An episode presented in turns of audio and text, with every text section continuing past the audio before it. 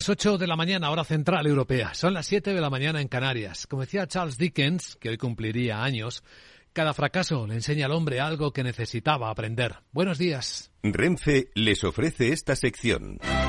Dicen los futuros que las bolsas de Europa van a abrir dentro de una hora un poco más tranquilas, pero sin demasiado rebote, porque los futuros están planos. Los del Eurostox apenas suben cuatro puntos, ni una décima, en 4.215. Los futuros americanos vienen igual de planos, que el pequeño rebote de una décima para el SP, eso es de cuatro puntos, está en 4.128. Y el futuro del IBEX, eh, a ver si empieza a negociarse. Parece que le cuesta marcar el primer cambio, pero no parece por aquí haber más energía. A ver si aparece. Mientras tanto, sí, ya está. Plano completamente. De hecho, tres puntos baja el futuro del IBEX, que es nada, ni una décima. 9.175.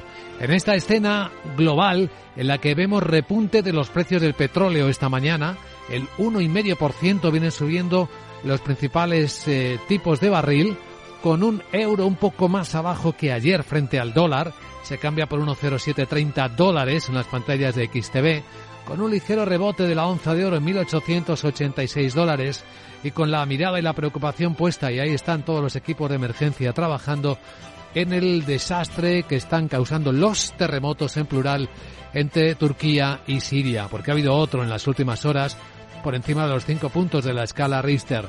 El número confirmado de muertes es de 4.300 y siguen buscando supervivientes bajo los escombros. Capital, la Bolsa y la Vida, con Luis Vicente Muñoz. La historia de la mañana nos trae más referencias. Desde una que nos hace mirar al cielo, ocurrió en Cabo Cañaveral hace apenas unas horas. Esa es la cuenta atrás para el lanzamiento del cohete de SpaceX que ha colocado ya en órbita el nuevo satélite Nexus del Ispasat, de la empresa española, que va a permitir, entre otras cosas, poder conectarse a Internet cuando viajes en avión o dar cobertura al Amazonas o a Groenlandia, además de un buen montón de servicios públicos, de seguridad o privados también, de comunicaciones. En un instante vamos a ocuparnos también de la deuda, porque nuestro invitado capital, y enseguida vamos a saludarle aquí en directo hoy, es el director general del Tesoro y Política Financiera, don Álvaro López Barceló. Hablaremos de esta moda, parece haberse desatado, mm, atractiva de la deuda pública española de las letras, las colas ante el Banco de España o el colapso de la web eh, donde se venden las letras es algo que merece la pena analizarse. Lo vamos a hacer en los próximos minutos. Y tras él entraremos en la gran tertulia de la economía en la que hoy nos acompañarán Rafael Ramiro, Isabel Aguilera y Camal Romero.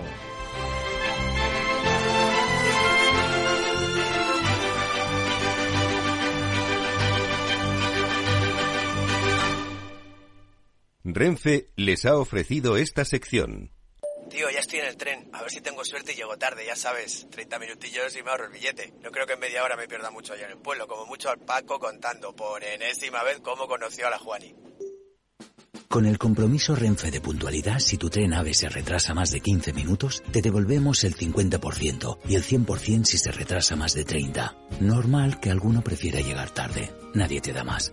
No todos los trenes son como Renfe. Renfe, tu tren. Las noticias capitales.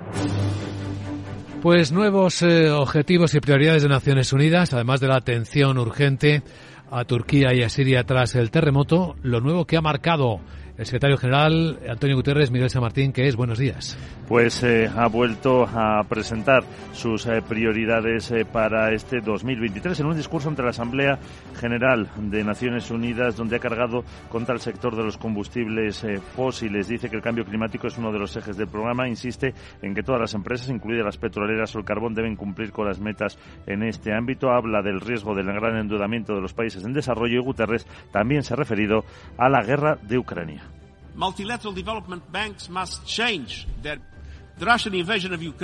Y también ah, hablaba de los bancos multilaterales, pero aquí habla de la invasión rusa de Ucrania, que está infligiendo un sufrimiento indecible al pueblo ucraniano con profundas implicaciones globales.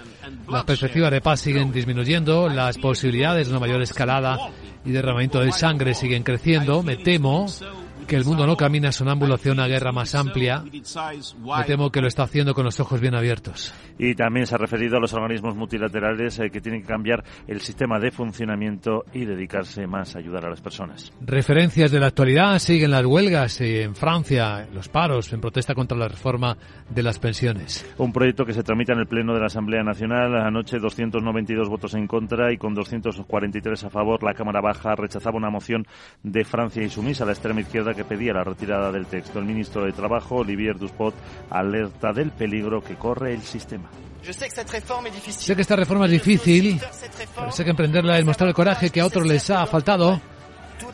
Todos los trucos, como he dicho, todas las mentiras, no bastarán para contrarrestar una constatación simple y inequívoca. Nuestro sistema sufre un déficit estructural. El transporte va a ser lo más afectado, 50% solo de trenes de alta velocidad, un 30% de los regionales y en París solo circulará con normalidad las dos líneas de metro robotizadas de las 16 que tiene la capital. Y en España la vicepresidenta primera Nadia Calviño advierte que cuidado con los cambios en las hipotecas porque hay que pensar en impactos colaterales negativos. Y que pueden generar también distorsiones entre hipotecas fijas y variables. Eh, Calviño ha señalado que el Ejecutivo estudia todas las propuestas que llegan, incluida la de sus socios de Podemos, pero dice que es pronto todavía para saber si lo que han decidido ha surgido efecto. Acabamos de poner en marcha un protocolo, eh, un acuerdo de buenas prácticas con el sector financiero que tiene un recorrido y que, por tanto, vamos a ver en qué medida se aprovechan o no estas eh, oportunidades medidas que son muy potentes, que incluyen, por ejemplo, la eliminación de los costes por amortización anticipada de los créditos hipotecarios durante este año 2023. Y en la agenda este martes que nos trae Sara Bot. Buenos días. Muy buenos días. Ya tenemos un dato esperadísimo toda y martes que es la producción industrial de Alemania que cae más de un 3%, muchísimo más de lo esperado. En España se publica el índice de producción industrial de diciembre y datos de compraventas de viviendas de 2022. Además el Tesoro celebra subasta de letras a 6 y 12 meses. Eso es. Francia dará a conocer sus previsiones de crecimiento e inflación para el primer semestre de este año y la balanza comercial de 2022 Reino Unido divulga el índice Halifax de precios de la vivienda de enero. Estados Unidos publica los datos de su balanza comercial de diciembre y de todo el ejercicio y el presidente de la Reserva Federal, Jerome Powell, interviene en un foro en Washington. Luis Vicente tengo una ideaza que tampoco tendrán los chats esos. A ver. Voy a crear una nueva empresa, Sarah Words o Oh. Sarah Bonds. ¿Qué te parece? Ahora se lo preguntas al director general del Tesoro que de eso sabe. Voy a emitir letras también. Hoy he dicho que voy a subastar la X y la E con acento agudo. ¿Me las compras? Voy a sacar una pasta. Bueno. Ya verás. Jeje. Bueno, a ver si engaño a alguien más por la redacción. Chao. Pues ya me dirás a qué tipo de interés eh, sacas al mercado tus letras, querida Sara. Enseguida saludamos a nuestro invitado capital, ¿sí?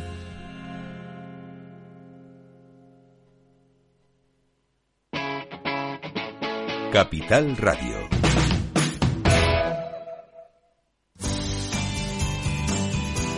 Antes un vistazo al tráfico en conexión con la DGT. Patricia Arriaga, buenos días. ¿Qué tal? Muy buenos días. Pues a esta hora pendientes de varios accidentes, especialmente porque interrumpe el tráfico en el acceso a Tarragona en la A27. Mucha precaución van a encontrar, eso sí, desvío debidamente señalizado. También en la entrada a Barcelona, en la B23 en San Feliu de Llobregat, casi 5 kilómetros de retención, pero también en la entrada a Madrid, en la A2 en Canillejas y en la A6 a su paso por Las Rozas. Al margen de los accidentes, muy densa la entrada a Madrid, en la A1 en San Sebastián de los Reyes, también en la A2 en Torrejón, A4 Pinto y Butarque, A5 en Móstoles y Campamento y en la A6 en el entorno del plantío. Especialmente complicada la M40 en Carabanchel Alto y Villaverde en sentido A4 y en Barrio de la Fortuna y Pozuelo en dirección A6. En Barcelona lo más complicado la entrada en la A2 en San Joan de Espí y también muy densa la entrada a Sevilla por la A49 a la altura de Camas. Mucha precaución por este temporal que a esta hora se traduce en nieve en un total de 22 carreteras en todo el país, todas de la red secundaria. Lo peor sigue estando en la zona norte, pero también en Santa Cruz de Tenerife y Granada.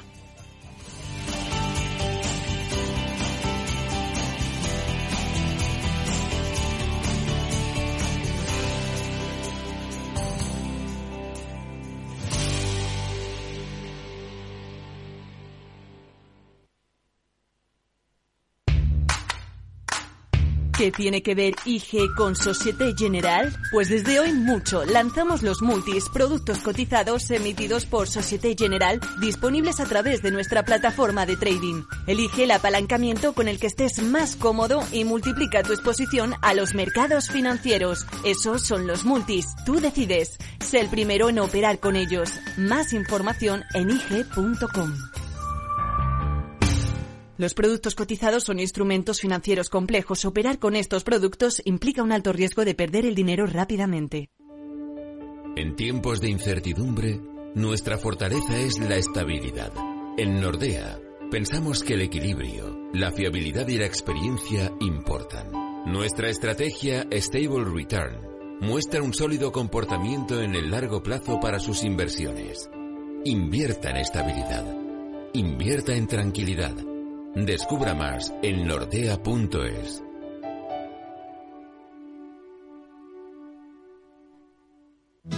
¿Traerías tu hipoteca a Cuchabank si te mejoramos las condiciones? Consúltanos directamente. Cuchabank, tu nuevo banco. Más info en cuchabank.es.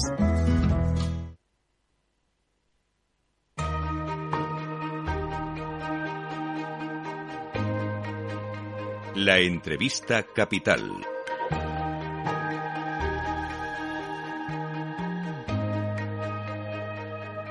Luis Vicente Muñoz. Damos la bienvenida a nuestro invitado capital, don Álvaro López Barceló, es el director general del Tesoro y Política Financiera. Don Álvaro, ¿qué tal? Buenos días. Buenos días, Luis Vicente. ¿Usted se imaginaba que iba a haber colas ante el Banco de España para comprar deuda pública española en algún momento? Bueno, el cambio de tono en la política monetaria del Banco Central Europeo eh, ha supuesto un cambio sustancial para los activos de renta fija. En este contexto, los valores del Tesoro, nuestras letras, nuestros bonos y obligaciones ofrecen una combinación de seguridad, rentabilidad y liquidez que los hace muy atractivos. Y en el caso de las letras, especialmente para los inversores minoristas que buscan plazos cortos. Hay algo que ayuda seguramente y es que el sector financiero no está ofreciendo depósitos con una rentabilidad tan atractiva como ahora mismo está ofreciendo la deuda pública. Por eso le preguntaba si esperaban que esta demanda despertase de esta manera en el segmento privado. Es un conjunto de factores. Sin ninguna duda, los inversores atienden a la rentabilidad y las características de otros productos financieros que están en el mercado y analizan las distintas posibilidades y en este caso pues los valores del tesoro son, son evidentemente un, un elemento muy atractivo en las condiciones actuales. ¿Tiene medida de cuánto se han incrementado las peticiones de particulares? Porque recordemos que la deuda pública lo compran también instituciones y también hay mucha compra sobre todo de, de inversores extranjeros, pero de particulares españoles.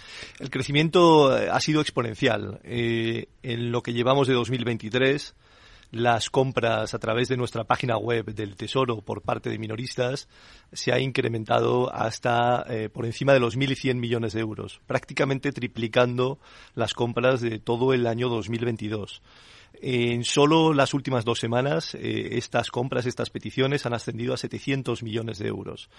Y para nosotros es una muestra de que esta tendencia es, es muy relevante y la estamos siguiendo con mucho interés. ¿Qué porcentaje de la deuda pública española estaría ahora más o menos en manos de minoristas particulares y españoles? Bueno, en el conjunto de la deuda del Estado en circulación, el porcentaje de eh, deuda en manos de minoristas es relativamente reducido asciende a aproximadamente el 0,2%. Si bien dos precisiones al respecto. Eh, estos son datos hasta noviembre de 2022, los últimos disponibles del Banco de España, y es previsible que siga aumentando este peso en los próximos meses. Y por otro lado, eh, hay otras categorías de inversores, como pueden ser entidades de crédito, fondos de inversiones, a través de los cuales también hay compras por parte de los particulares. Para nosotros también lo relevante es que eh, este esta demanda, este interés por las emisiones del Tesoro viene de todos los segmentos y también incluido por parte de los inversores internacionales que mantienen por encima de un 40% de las tenencias de nuestra deuda pública y que da una muestra de la confianza en la economía española y en nuestras emisiones. ¿Ese 40% es un porcentaje que se ha movido en alguna dirección hacia arriba o hacia abajo? Se ha mantenido relativamente estable en los últimos años, incluido durante los meses eh, de la pandemia. Eh, da muestra de que esa estabilidad tiene que ver con elementos estructurales y de resiliencia de la economía española y no del vaivén de los tipos de interés. Hoy tenemos otra nueva emisión. Bueno, son constantes. Eh, hay un calendario programado desde principios de año. interiormente, director general, ¿cómo consideran o cómo miden ustedes eh, el éxito de una oferta de deuda pública española? ¿Qué determina el éxito para ustedes? ¿La demanda quizás o el tipo de interés con el que finalmente se coloca? Bueno, todos esos elementos son fundamentales y otros más técnicos que también observamos en cada una de nuestras subastas. Pero desde luego la demanda, eh, y en ese sentido, no solo en los últimos meses, sino también en el conjunto del 2022, el hecho de que las peticiones hayan superado en dos veces y media la cantidad que pretendíamos emitir es eh, una señal de confianza y de solidez que eh, bueno pues da solidez, da seguridad a nuestras emisiones, ¿no? Eh, por otro lado, desde luego la rentabilidad es otro de los factores que observamos, y pero también eh, la dispersión en las pujas competitivas, no competitivas, las categorías de inversores que hay detrás de las pujas en las subastas, todo un conjunto de elementos que nos llevan a un análisis más completo. Sí, hay que tener todo esto en cuenta. Por cierto, he visto informaciones de que han tenido ustedes, que han reforzado de hecho la web, ¿no? Porque ha pasado de 800.000 visitas a 5 millones al día, ¿no? Se ha disparado. Así es. Eh, en los últimos días ha habido accesos a nuestra web eh, que han alcanzado los 5 millones de sesiones en, en, en 24 horas. Esto eh, ha provocado pues una ralentización en el normal funcionamiento de la página web del Tesoro y, y bueno es algo que estamos tratando de solucionar en los próximos días, eh, mañana y pasado precisamente, que no hay posibilidad de presentar pujas para las próximas subastas porque no se han abierto aún los plazos eh, para, para estas nuevas emisiones. Aprovecharemos para hacer intervenciones más decididas que permitan atajar la situación y, y que las mejoras sean más perceptibles para todos aquellos que quieran operar a través de nuestra página web. Pero en todo caso, las cifras que apuntábamos anteriormente de 700 millones de euros de compras en las dos últimas semanas también dan muestra y ponen de manifiesto que las peticiones se están pudiendo presentar y lo que para nosotros también es fundamental y para los ciudadanos, todas estas eh, pujas, todas estas peticiones son satisfechas puntualmente en las subastas que correspondan en cada caso. Hmm. Bueno, en este momento se puede comprar por la web eh, deuda, sí. Absolutamente. Hay tres canales a través de los cuales se puede comprar eh, deuda del Tesoro. En primer lugar, como bien señalaba, a través de nuestra web del, del tesoro.es. Eh, y únicamente es necesario disponer de un certificado electrónico o un DNI digital, pero el proceso es relativamente sencillo y hay un vídeo explicativo y hay todo tipo de materiales para guiar en el proceso de compra. En segundo lugar, hay el canal que ofrecen las sucursales del Banco de España eh, con cita previa y en tercer lugar, también a través de intermediarios financieros, fundamentalmente los bancos, se pueden adquirir los valores del Tesoro. O sea que ya no es necesario hacer cola. No es necesario. Hay eh, inversores particulares que prefieren una atención más personalizada, que prefieren poder abordar cuestiones más concretas que puedan tener y es importante que haya un canal presencial que para inversores que, por ejemplo, tampoco dispongan de un certificado electrónico o un DNI digital, pueda existir esta opción también de abordar la compra de deuda pública de manera directa con una atención más personal, también por razones de inclusión financiera. Bueno, los tipos de interés están subiendo. Eso significa, claro, que la retribución que el mercado pide al Tesoro español por comprar su deuda, sus letras, sus bonos, sus obligaciones, pues también se está elevando. Ahora estamos ya en el 3%. Y, si el Banco Central Europeo sigue subiendo los tipos, pues también el mercado seguirá exigiendo estos tipos de interés para que un inversor particular entienda eh, la deuda pública es uno de los activos más seguros, pero no está exento de riesgo, ¿no? También tiene riesgo la deuda pública. Bueno, todos los activos eh, se debe atender a su combinación, como señalaba anteriormente, de seguridad, liquidez y riesgo. Y ahí la combinación que ofrecen los valores del tesoro es especialmente atractiva. Los valores del tesoro tienen el menor riesgo posible que uno puede encontrar en los mercados financieros y por tanto lo hacen un, un, un valor muy seguro y muy atractivo para cualquier tipo de inversor. Sí, casi todo el tiempo estamos hablando del mercado primario, es decir, cuando el tesoro emite eh, deuda nueva, pero hay un mercado secundario. ¿Está satisfecho de cómo funciona? Donde se compran y venden sin esperar al vencimiento estos papeles. Efectivamente, el mercado secundario es fundamental para que el mercado primario también pueda funcionar correctamente y es el que aporta liquidez a los activos del tesoro. Y en ese sentido es el mercado más líquido que existe eh, por los volúmenes que son negociados en las distintas plataformas y las distintas vías que existen. Y ahí el peso de los mayoristas, el peso de los inversores institucionales es, es muy elevado. ¿no? Como decíamos anteriormente, hay numerosos actores y con un protagonismo muy particular de los inversores internacionales. Y en particular también de los bancos centrales durante los últimos años y por la pandemia, la intervención con los programas de compra del Banco Central Europeo en este caso ha hecho a muchas personas preguntarse si el mercado de la deuda no estaría distorsionado por esta participación de la emisora monetaria. Eso es difícil de, ver, ¿no? Cuando se retire lo sabremos. Bueno, eh, es interesante que las compras netas por parte del Banco Central Europeo, por parte del Eurosistema, ya se han detenido y esto no ha tenido un impacto eh, distorsionante en el funcionamiento normal de nuestros mercados de deuda pública.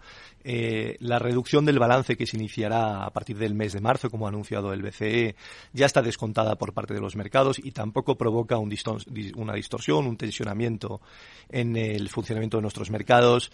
Y, en términos generales, vistos los resultados de nuestras últimas subastas eh, con demandas en niveles récord, eh, el éxito de nuestra última sindicación con el segundo mayor volumen eh, de demanda y de emisión de la historia del Tesoro y también del conjunto del año pasado, pues nos hacen afrontar el 2023 con, con confianza porque las señales que recibimos también a través de nuestros contactos con la base inversora en deuda del Estado, pues son muy, muy positivos. Sabemos que planifica con mucha precisión las emisiones de deuda pública el Tesoro depende también en buena medida de la política económica del gobierno, de los presupuestos.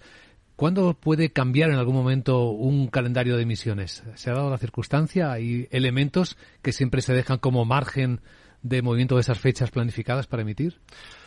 Al final hay que buscar un equilibrio entre mantener una cierta flexibilidad en nuestra operativa, pero también es eh, esencial que el, inversor perciba una regularidad, una predecibilidad y una transparencia en todo lo que hacemos. Por eso publicamos un calendario de todas nuestras subastas para el conjunto del año, eh, como hemos hecho hace unas semanas, y ese calendario es fijo y no se modifica en ningún caso, de manera que el inversor sepa en todo momento la, pues, nuestro planteamiento y nuestra estrategia para cubrir nuestras necesidades de financiación y este planteamiento, esta aproximación que hacemos a principios de cada año no se ve alterada por las circunstancias de cada momento. ¿Consideran otros emisores como competidores para no coincidir con ellos en fechas, por ejemplo, que no coincidan subastas en Francia, en Italia o en Alemania incluso? Bueno, del mismo modo que nosotros publicamos nuestro calendario, el de otros emisores públicos relevantes en eh, nuestro espacio comunitario es conocido y por tanto lo tenemos en cuenta en nuestra actividad. Por otro lado, también hay coordinación a la hora de abordar emisiones sindicadas y estamos en contacto con nuestros principales eh, socios comunitarios a la hora de eh, llevar a cabo nuestra estrategia de financiación. Bueno, pues don Álvaro López Barceló, ¿usted también ahorra con letras del Tesoro? No, en mi caso, bueno, pues eh, no conviene que, participe de este mercado por, eh, por ser parte implicada en ello, ¿no? Muy bien, don Álvaro López Barceló es director general del Tesoro y Política Financiera. Gracias por compartir esta información transparente en Capital Radio. Muchas, Muchas gracias, Luis Vicente. Capital, la Bolsa y la Vida, con Luis Vicente Muñoz.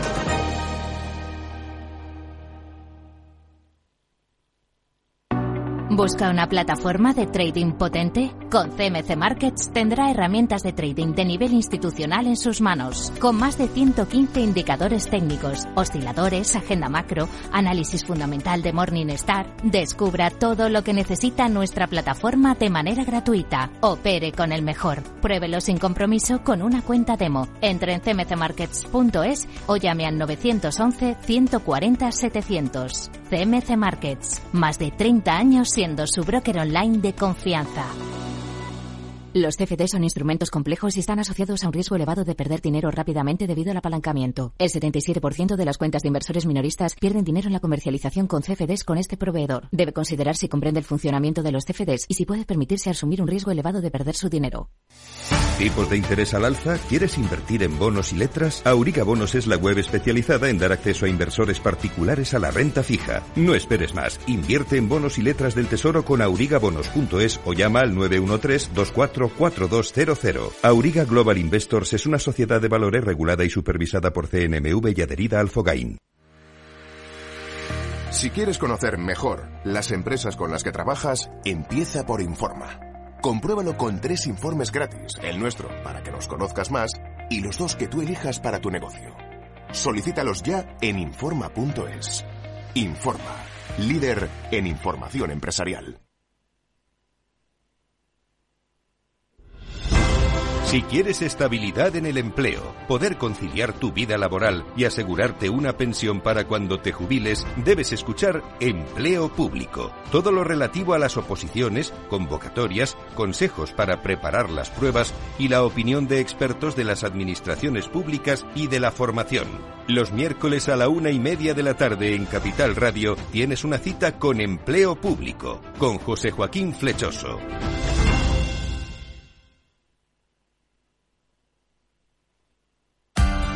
Capital Radio. Escucha lo que viene.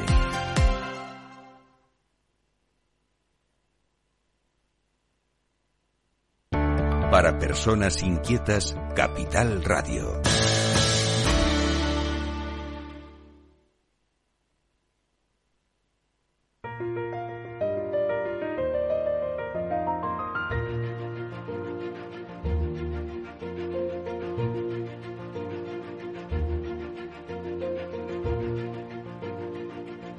En Capital Radio comienza la gran tertulia de la economía con Luis Vicente Muñoz.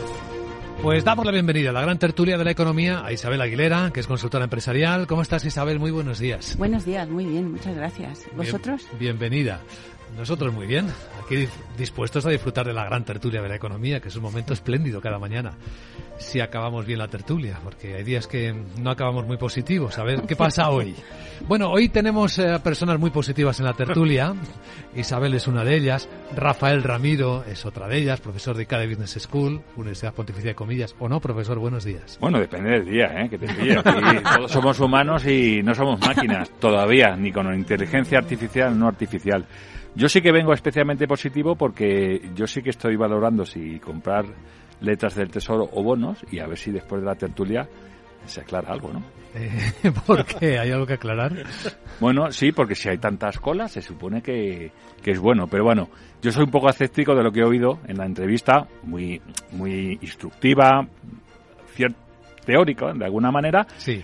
Pero bueno, ha, dado ha, dado un dato del 0,2% de deuda que está en manos de los particulares. Pero, pero, pero particulares directamente o a través de su banco. O sea, que al final, bueno, esto es como todo. Tú al final quieres un restaurante llenarlo, pues haz cola y parece que ahí dan algo y entonces todo el mundo habla de ese restaurante. Sí, pero lo importante es si estás vendiendo comida a domicilio también, o sea, la cantidad que tú vendes y a quién. Eh, Kamal Romero es quien se ríe de fondo. Kamal Romero es eh, consultor independiente de analítica de datos y economía. ¿Qué tal, Kamal? Buenos días. Muy buenos días. ¿Por qué te ríes? A ver. No, por el, por el símil. No, un poco lo que desde que empezó este tema las letras del tesoro y tal, e incluso por experiencia personal, eh, a ver, las posibilidades de ahorro que tiene el pequeño inversor son muy escasas. O sea, y no me extraña que cuando surja una pequeña cosa, como ha sido en este caso las letras del tesoro, que siempre han estado allí y que a mi juicio, y tú lo has mencionado antes, que está el mercado secundario, eh, hoy día es más rentable mantener deuda, pero menos rentable hacer trading con deuda. Porque ya no tenemos esta gran demanda es un matiz importante, del Banco Central Europeo, que esta demanda justamente lo que hacía, tú habías mencionado lo de la prima. Claro, hay una prima que había desaparecido con la política del Banco Central y que surge ahora, que es la prima por duración. Es decir, tú comprabas un bono de deuda pública y tú corrías el riesgo de que cuando lo vendías en el secundario lo vendías a un precio inferior.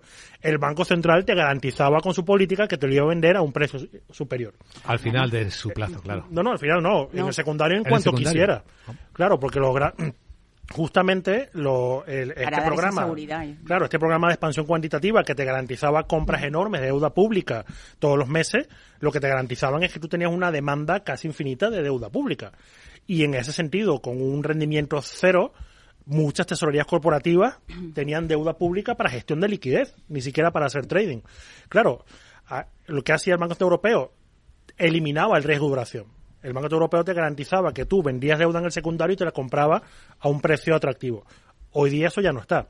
Sigue estando porque el mercado secundario no es solo el Banco Europeo, sigue estando porque para muchos inversores grandes, como, como ya ha dicho el director, hoy día la única deuda segura sigue siendo la deuda pública no solo española, sino emitida por los grandes estados de los países desarrollados. Porque hay mucha gente a la que cobrársela. por eso es más segura, ¿no? No, porque, no, ¿cuál es la alternativa, no? Sí. yo, creo que ese, que ese es un poco el, punto, ¿no? Las colas que se pueden eh, formar de alguna manera es porque el banco ¿no? y el sector privado de alguna manera no necesita ese dinero, como se comentó ayer también en, la entrevista que hicisteis. Lo explicó David Cano muy bien. muy bien, además que a mí, me ayudó también mucho. Entonces, claro, al final mm, mm, le has preguntado también al director si esto era mm, positivo o negativo, ¿no? Dice, no, pues eso es una señal de, la confianza que todo el mundo tiene en la economía española. Bueno, es una... vamos o del miedo que tiene. Claro, a, mí no me dan nada en ningún otro sitio y aquí me dan un 3% que es prácticamente el tipo de interés. Eh, bueno, la inflación está al 7, al 5, al 8, el, cogen el número, pues, pues, pues hago cola, porque básicamente eh, es donde puedo sacar algo de rendimiento, ¿no?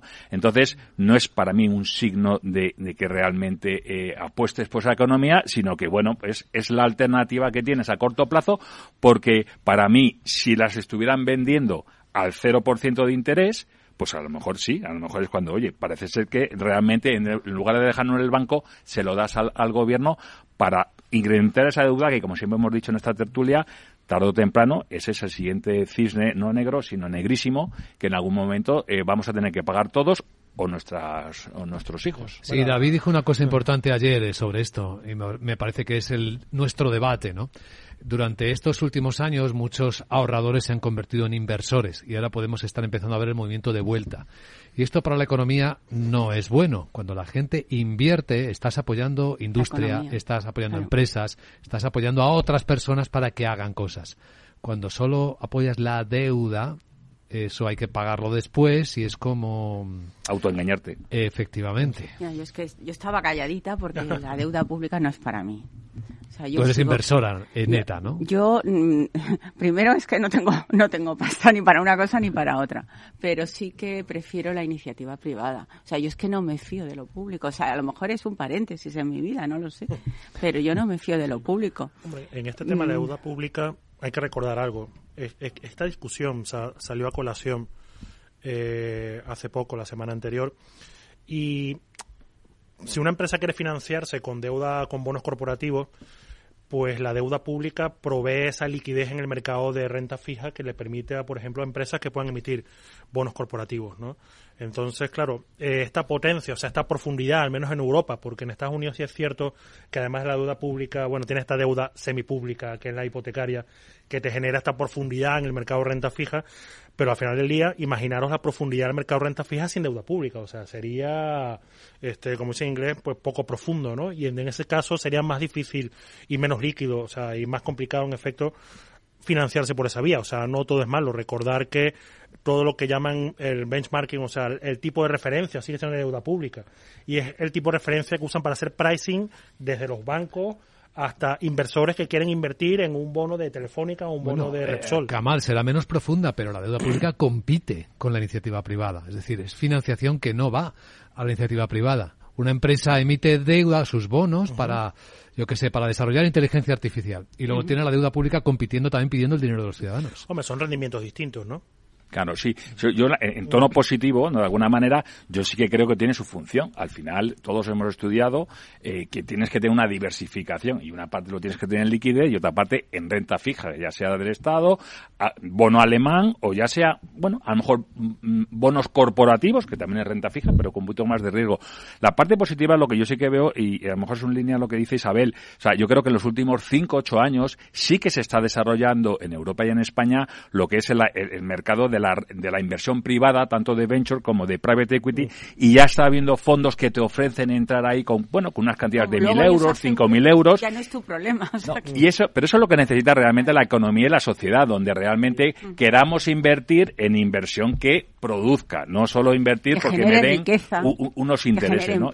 Y, yo, creo que eso sí que se está consiguiendo en, España y Europa. También es verdad porque, claro, los inversores extranjeros, especialmente americanos, ven en Europa pues muchos eh, proyectos que invertir que poder desarrollar a un coste mucho menor, por tanto, a una rentabilidad potencial mucho mayor y está habiendo ese desarrollo donde sí que yo también en mi cartera tengo inversión en venture y en private equity. Yo, creo que todo el mundo tiene su función y, no creo que el gobierno, por estas colas que haya, vaya a tener mucho más. Simplemente que en cuanto reaccionen los bancos o de alguna manera pase un poco lo que es la ciento pues todos Reaccionen, que lo necesiten, porque hasta que no lo necesiten no van a reaccionar. Creo que también un poco la tendencia, o sea, si en realidad se revierte esta política ultra expansiva de los bancos centrales, no solo europeos, sino a nivel mundial que ha habido, que se está revirtiendo. O sea, Australia, Canadá, la Reserva Federal, el Banco Europeo, todos han incrementado tipos en las últimas dos semanas. Hoy Australia. Hoy Australia. Exacto. ¿Y qué ocurre? Pues esto es una disminución de la demanda de deuda pública, porque ya esto es algo explícito. Ya los grandes bancos centrales han dicho, bueno, excepto Japón, que es el único que no ha subido tipo de interés. Ahora eh, que lo, es verdad. Ahora que lo recuerdo. Bueno, y China. Bueno, pues China. ha bajado incluso. bueno, no hace tanto. Otra Va a su y Em, va a bajar la demanda porque los bancos centrales van a dejar de comprar deuda pública en las inmensas cantidades, repito, que ha estado adquiriendo en los últimos 10 años. Y eso significa que la tendencia es a que va a disminuir la demanda de deuda pública. Y lo estamos viendo en el incremento de tipos. El incremento de tipos es eso, es que el precio de la deuda pública está cayendo, por la razón que sea. Y como ha dicho Rafa, esto no se va a ver compensado ni de casualidad por la demanda privada. muy vendedor. Bueno, cada, cada uno vende lo que eh, tiene. su producto, ¿no? Sus servicios, sus ideas, su visión del mundo. No digo que sea malo porque Rafa también ha hecho una cosa muy importante, incluso por temas regulatorios no, la, la cartera. Dicho, a mí me o sea, lo de la diversificación es que eso es el ABC, o sea, diversifica y luego tú decides qué porcentaje tienes. No, y tú necesitas ese seguro. Eh, por ejemplo, un banco. Un banco, pues sabemos que provisiona según nivel de riesgo y a un banco siempre le interesa tener debe poner su cartera. Pero luego también es que es, depende cómo te veía en la vida. Luego, esto, vamos, que es teoría de, primer curso, en el sentido, no es lo mismo invertir con 20, 30, 40 años que cuando ya tienes 60, 70. Entonces, cuando tienes 60, 70, pues no te dediques a hacer grandes inversiones con mucho riesgo por la cuenta que te trae, ¿no? Yo cuando estaba con mi padre, ¿no? Me que hacía sus inversiones, le encantaba ir al banco a ver si compraba. Digo, pero ¿qué haces tú ahí con 75, 80 años? O sea, lo que tienes que hacer ahora es preocuparte de no perder lo que tienes, ¿no? Entonces yo creo que sí que tiene su función y, mm, bueno, creo que, ya digo, yo personalmente también lo estoy valorando en el sentido si merece la pena. Yo creo que van a seguir subiendo los tipos. Luego, en teoría, ¿eh? por mucho éxito que tenga, creo que van a tener que subir también los tipos de las letras y a lo mejor no es bueno comprarlo ahora y a lo mejor hay que esperar un par de meses para comprarla, para luego mantenerla durante bastante tiempo dentro de, lo que sí, subir más van a subir. Eso creo, que, estás, ¿eh? Yo creo que cierto. Vamos, eso no... Por eso, o sea, ojo con esta estrategia, que parece muy simple, o sea, parece una apuesta segura y tiene su, su aquel, no que vayas a perder, sino que quizás no sea el mejor momento para empezar a comprar. Estamos en la gran tertulia de la economía, en Capital Radio, y enseguida vamos a hablar de otra de las historias más eh, llamativas de las últimas horas, la batalla desatada de los chatbots de inteligencia artificial. Los ataques que comprometen los sistemas de información causan daños no solo con brechas de datos y operaciones no confiables, sino también daños físicos en las instalaciones o peor aún, a las personas que dependen de esas instalaciones. Por ello, una seguridad Zero Trust como la ofrecida por Zscaler garantiza la confianza en la red y frena los ataques maliciosos. Descubra más en zscaler.es.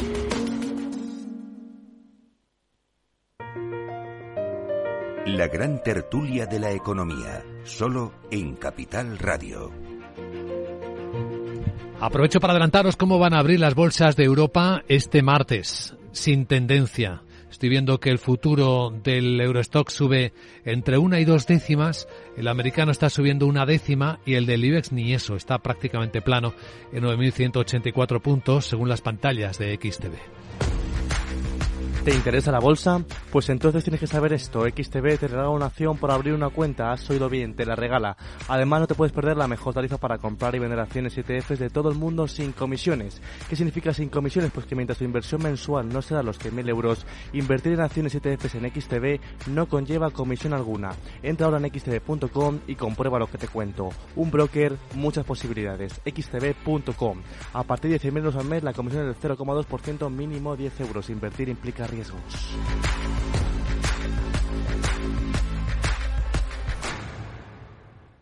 Vamos a hablar de la batalla de los de las inteligencias artificiales, porque cuando todo el mundo estaba en plena fascinación por con el chat GPT, todo el mundo que lo ha, lo ha probado, creo que vosotros sí, ¿no? Todos. Sí, sí.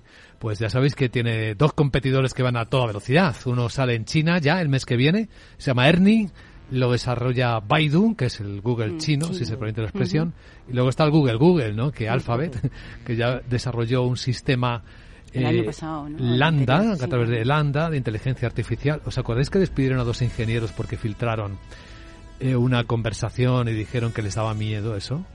Y los Sí. despidieron. Bueno, pues el de Google se llama, el de Alphabet se llama eh, Bart. Bart. Bart, Ernie y GPT. Y yo me paso media mañana hablando con ellos, así que estoy agradecido de hablar con seres humanos un rato. Me pa- a mí me parece que es emocionante. Yo creo que la inteligencia artificial realmente va a hacer útil la cantidad enorme de datos que manejamos y que producimos. O sea, dicho eso, mm, punto y aparte. Otra cosa es que dicen, bueno, ¿y qué nos va a quedar a nosotros si el chat puede hacer todas estas labores? O sea, si al final tú te consideras que estás haciendo labores que puede hacer una máquina que más o menos son automatizables y mecanizables, pues mal vamos. Yo creo que más que nunca la pregunta es ¿qué añades tú por encima de lo que puede hacer una máquina? De momento mal vamos. Claro, pero mal vamos porque lo que tenemos que hacer es revisar qué añadimos nosotros por encima de lo que ya te provee la tecnología, qué pensamos, qué deducimos, cómo proyectamos, por qué apostamos eh, y cuál es la ética de nuestras decisiones, de nuestros pensamientos y de lo que hacemos. Porque al final es verdad que van a desaparecer muchas profesiones porque todas las que se puedan mecanizar se van a mecanizar, pero es justamente ahora cuando es más importante la aparición de otras muchas. De hecho, el otro día conocí a una señora cuya hija, eh, la ambición, no, cuyo nieta, cuya nieta dice y lo tiene clarísimo, quiere estudiar ética de la robótica. O sea, aparecen otras Sí. que son sumamente necesarias, como ha pasado siempre. Entonces, yo creo que esto, pues hay que mirarlo como un avance más. Eh, ¿Qué me preocupa? Pues las fronteras. como Es, es más que un avance esto, ¿eh? Sí, es un avance radical, Mm. pero es como el mismo avance de cuando apareció Google, ¿sabes? O sea, que Mayor, creo, avance- ¿no? Bueno, cada o vez es mayor, porque el avance, es, el avance, el avance es siempre exponencial. Pero eh, a las personas en cada época le parece que lo suyo es disruptivo. Yo creo que cada disrupción crea montones de oportunidades. Ahora mismo está creando una enorme brecha, Isabel, porque hay muchas personas que se sienten inferiores a la máquina. Bueno, no van a ser capaces de pensar cómo generar mayor valor que ella. Bueno, pero es que ese es el tema, es que lo que falla son los fundamentos de la persona humana. Eh, la educación, el desarrollo del pensamiento, el- la responsabilidad, eh, la práctica de, de- de- de echar mano de las neuronas y de lo que te hace humano. Claro, fíjate lo que lo habéis comentado y habéis hablado mucho del tema de la educación, ¿no? Eh, y ahí, en el mundo de la educación, estamos hablando de qué pasa, porque la forma muchas veces de evaluar que se tiene es con exámenes, con entrega de trabajos, que ahora le das al botón Ya y esto quién lo ha hecho no. Pero bueno, pues es una realidad y si está ahí, pues hay que vivir con ello. Y entonces, efectivamente, tenemos que desarrollar en lo que es la parte educativa esa ética, ese desarrollo, ese pensamiento crítico, ¿no? Pero es muy difícil, ¿no? Yo el otro día tuve además eh, eh, una reunión con, con los alumnos que son internacionales del MBA y, y me mostraban un poco diciendo que, que, que por qué se enseñaba ética, ¿no? Que por qué se enseñaba Porque ética, es ¿no? más necesaria que nunca. Bueno, claro, pero, pero ¿qué es ética? Yo, lo- mi primera respuesta es que me parece dificilísimo enseñar ética. O sea, ¿qué es ética? Porque la ética para Baidu probablemente es distinta que para Bart o para, para GPT. GPT, ¿no? Entonces, son las conversaciones claro, que están yo sí que creo, bueno, primero, me creo más esto como algo... Que no siempre coincide. Pero es que fijaos, fijaos que no solo va a sustituir a los abogados, a los administrativos o los directores financieros, que va a sustituir a los profesores, que hay mucha gente educándose ya con inteligencia bueno, va a transformar, va, a transformarlo, no, no, va a sustituir. al revés, ojalá, o sea, yo, estoy encantado que te Como dirían los americanos, racing the bar, o sea, cada vez tienes que plantearte algo superior a eso, pero a mí eso me parece que debe de ser aspiracional, es decir, el que haya entre cierto modo competencia para añadir valor por encima de lo que viene en un chat eh, GPT o en un BERT o en un eh, Ernie, me parece que es bueno porque nos hace mejores.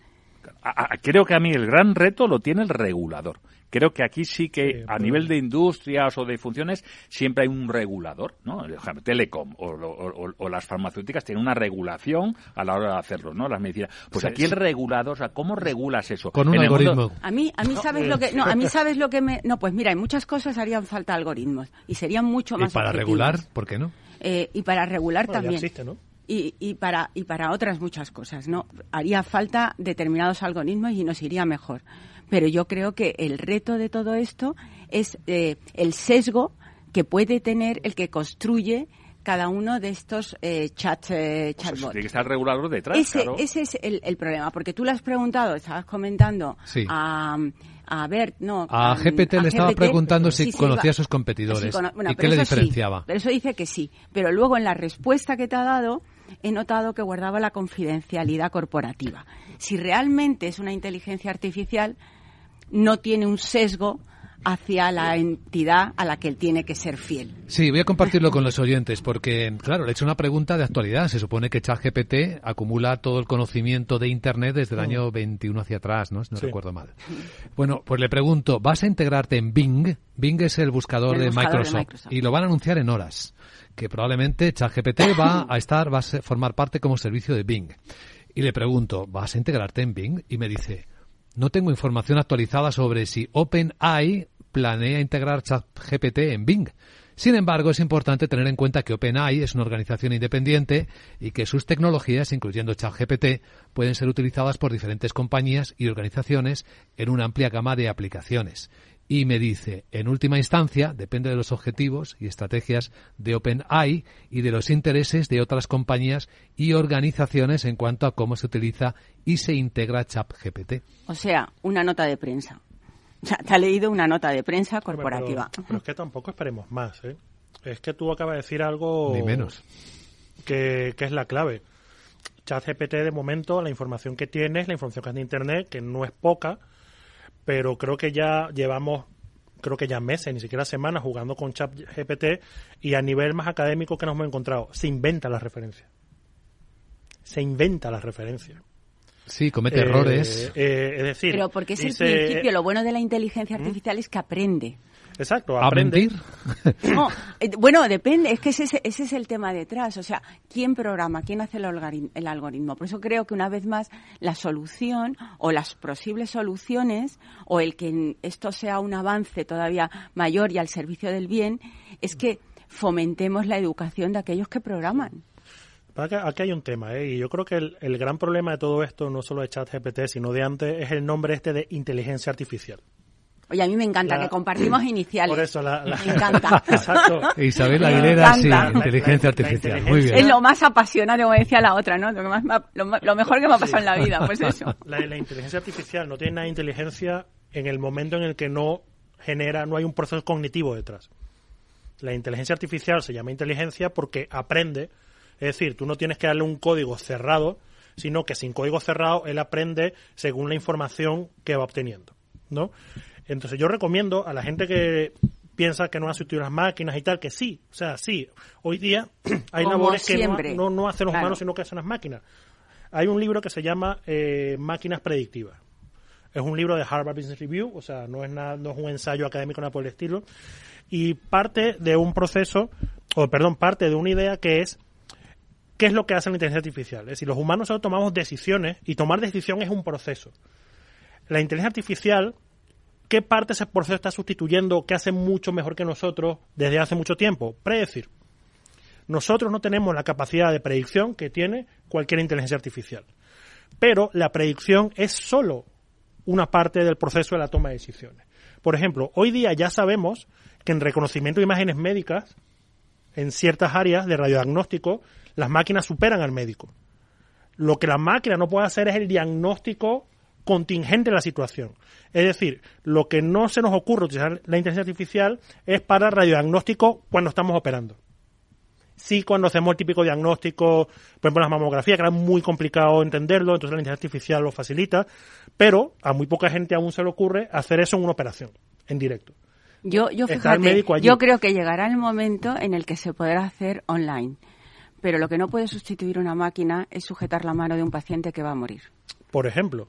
Ahí ahí está la labor del médico humano. Y, este libro... Lo que ocurre es que creemos que el médico tiene que hacer diagnóstico y poner tratamiento. Eso no, no, es otra cosa que Pero hará más cosas. y, es que el diagnóstico no es sencillamente interpretar una imagen, es interpretar la imagen más la experiencia acumulada que tienes que te permite ese punto que las máquinas lo aprenderán, no tengo ninguna duda, pero de momento... Lo importante es que se va a utilizar mucho porque ahora ya se está poniendo al alcance de facilitar, de utilizar la tecnología y por eso creo que sí que va a tener impacto, porque ya se va a utilizar de una manera bastante extensiva. Rafael Ramiro, Camal Romero e Isabel Aguilera. Gracias. Buen día. DEPAM, 150 años de consistencia en gestión de fondos de inversión y mandatos. Optimiza tu cartera con nuestras especialidades en renta fija, renta variable e inmobiliario cotizado. Consulta depamfans.com y a tu asesor financiero. DEPAM, confianza y conocimiento. Lauri, decidido. La despedida la hacemos en Gandía. Prepara el bikini. Lauri, que en Gandía vive el ex de Jesse. Que nos vamos a Málaga. Lauri, que no, que dan mal tiempo. A Bilbao, pinchos y party. Lauri, una cosita, que al final es despedida conjunta. Te hago administradora del grupo que no puedo más. En Renfe tenemos más de 1500 destinos para que siempre puedas llegar a donde quieras llegar. Nadie te da más. No todos los trenes son como Renfe. Renfe, tu tren. ¡Vaya acción! ¿La has visto? ¿Qué acción? Una acción gratis. Ahora consigue una acción gratis por hacerte cliente de XTB y descubre cómo se siente un inversor en bolsa. Descarga la app de inversión de XTB, hazte cliente, haz tu primer depósito de cualquier importe y disfruta de tu acción gratis para empezar a invertir. Invertir implica riesgos. Términos y condiciones de la promoción en xtb.com.